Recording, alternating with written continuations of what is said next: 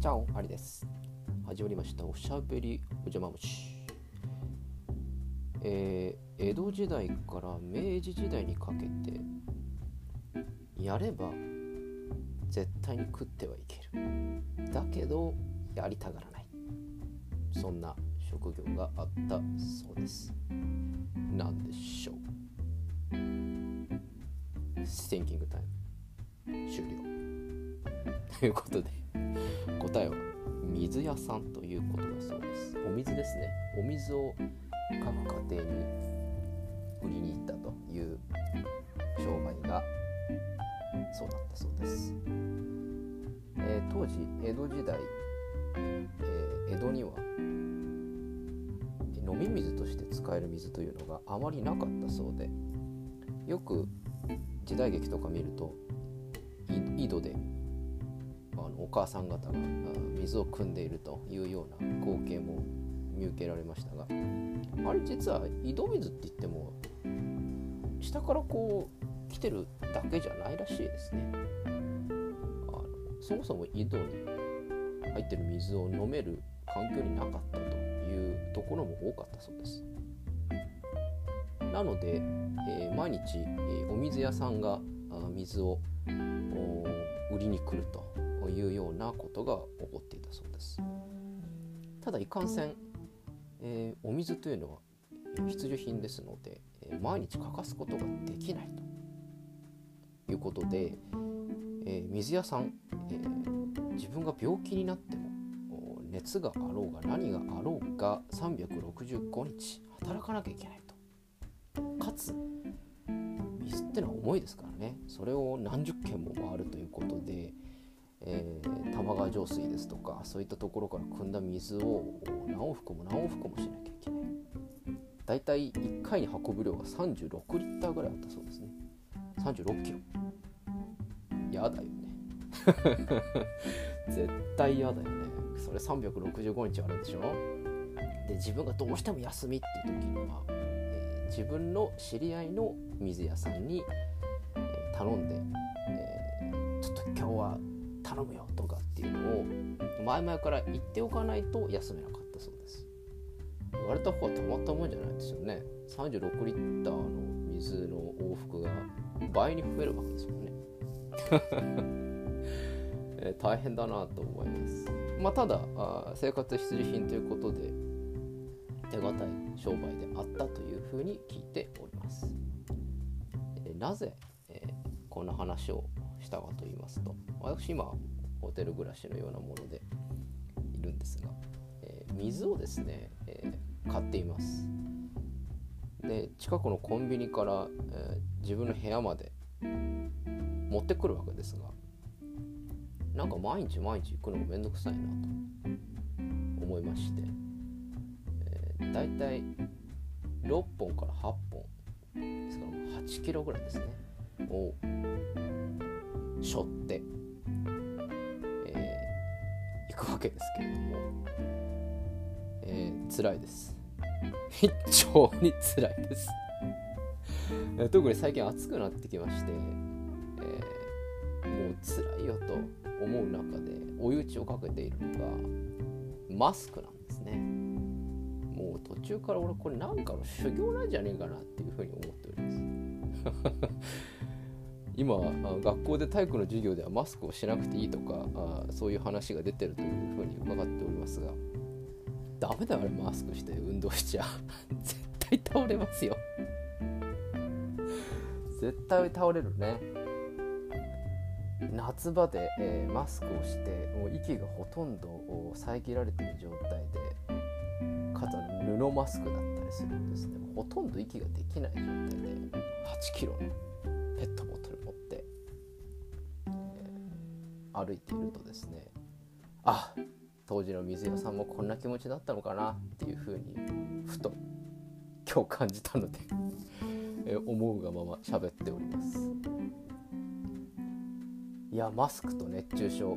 今結構問題になってるところもあるらしいですけれども皆さん気をつけてください、えー、特に、えー、私も熱中症っていうのは2回ぐらいになったことがあるんですがそんな重病になる一歩手前だったのまあまあ涼んでりゃよかったんですけれども。あれは気持ち悪くなるんですね急に。あれ昨日のお酒が戻ってきちゃったかなって最初思うんですけれども。次頭が痛くなるんですね。あれ？昨日のお酒が残ってたかなって最初思うんですけれども。だんだんあれ？これいつものと違うぞ。ふらふらしてきたぞっていう風になるので。えっと、今でこそ笑い事で済んでるんですけれども。当時は。あれ？おかしいな。って思って、えー、隣にいた知人から「それ熱中症だよ」っていうふうに言われて「あこれは熱中症か」って。当時あの「これは熱中症か」とかって言えるほど余裕はなかったんですけれども、えー、なんとかポカリスエットとかを飲んで2時間ぐらいちょっと涼んでいったら治ったという経験がございます。熱中症あの暑いっていう感じなのかなという気がするんですが実際のところ頭が痛くなったりとか気持ち悪くなったりするという症状が出始めたらもうやばいということらしいので今後夏真っ盛りに向けて多分マスクをせざるを得ない状況が多々あると思いますので水分補給等々は頑張ってやっていただきたい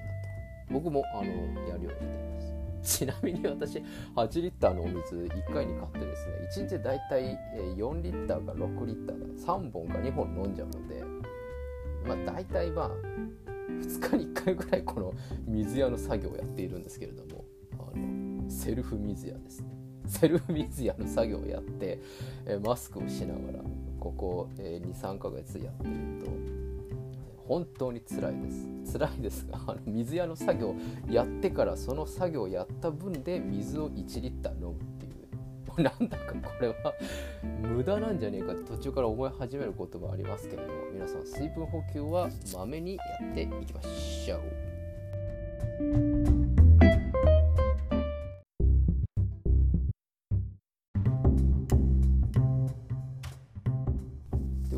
といろいろな職業編職業シリーズということで、えー、先日、えー、ちょっと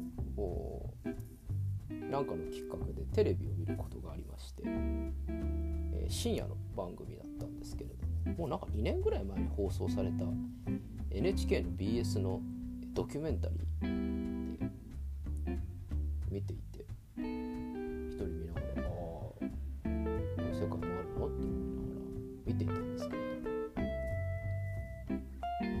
美容部員っていうんですか？あのデパートの1階にいらっしゃるお化粧品を売ってらっしゃる方のドキュメンタリー番組をやっていましていいなと思いました。あの何がいいかっていうとですねその72時間こう密着みたいな感じでそのデパートのお化粧品売り場に来る人たちをこう撮ってるっていうそういうドキュメンタリー番組だったんですけれどもあれはいいですねあの男性ってのはまあ基本的にはお化粧することはないですけれども美容部員の方がお化粧をこうささっとこうお客さんにすると見違えるように綺麗になるんですね。まあもともとお綺麗だっていう方も多いとは思うんですけれどもそれにしても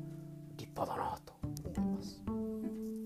それをされたお客さんの方もですねなんか喜んで、えー、お化粧品を買っていったりしていてあなんかこれウィンウィンじゃないっていうふうに思いました。えこの後どっか行くんですか？みたいなそんなあのアンケートのようなインタビューみたいなのがたまにあるんですけれども家何にもないんです。あともただ帰るだけなんですけど。って話。してでも帰るだけでもここで綺麗になっていくとちょっといい気分で帰れるんですよね。なんて言ってました。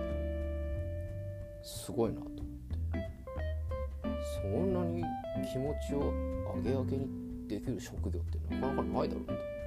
思いました。あれですかね。ったその日にちょっとルンルン気分になっちゃうのお化粧版みたいな感じなんでしょうか、えー、こんな私でも、えー、髪を切りに行くことありまして、えー、髪を切った時にはその切ってくれた方がうまい具合にセットをしてくれたりするので、え非常に、えー、あいいなって。誰？あ俺かみたいな。ことをあのいつも冗談でやってはいるんですけれども。あれは確かにその日に無駄にスケジュールを入れます、えー、見せびらかしたいので、えー、一方でそのあれですね。家に帰るだけっていうその気持ち上げ上げだけで言ってもったいないじゃない奥さん。って見て思いました。ちょっと見せびらかしてみたら？と思って。余計なお世話だと思うかもしれませんけれども。え私なんぞは、えー、髪を切りに行くといい感じにセットしてくれるので、えー、見せびらかして無駄にスケジュールを入れたり無駄に飲み会に行ってみたり無駄に、えー、映画を見に行ってみたりと まあ映画見に行ってみて一人で映画見に行ったって別に何の関係もない気がするんですけど まあそんなことをやってみたりしています。まあ、今ちょっとなかなか外出等々もはばかれるようなはばかれないようなというところではありますがまあ自分のテンションを上げるきっかけってのは大事だと思います。髪を切ったりお化粧をルンルンにしてみたり。ちょっと素敵な、えー、スカート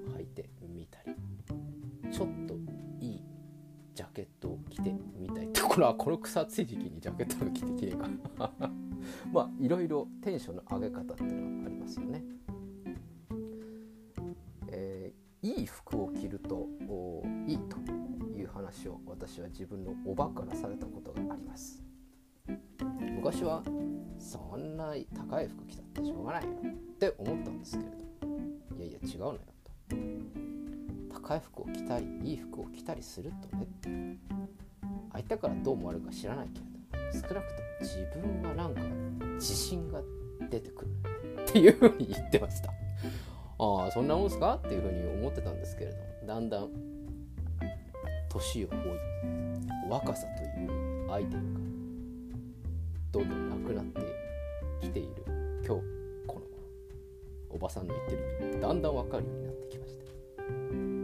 ここぞって思う時にいいスーツを着てみた行くぞって思う時にちょっとシャレオツなネクタイをしてみたり。こだ!なんかアントニオ猪木みたいですね。あの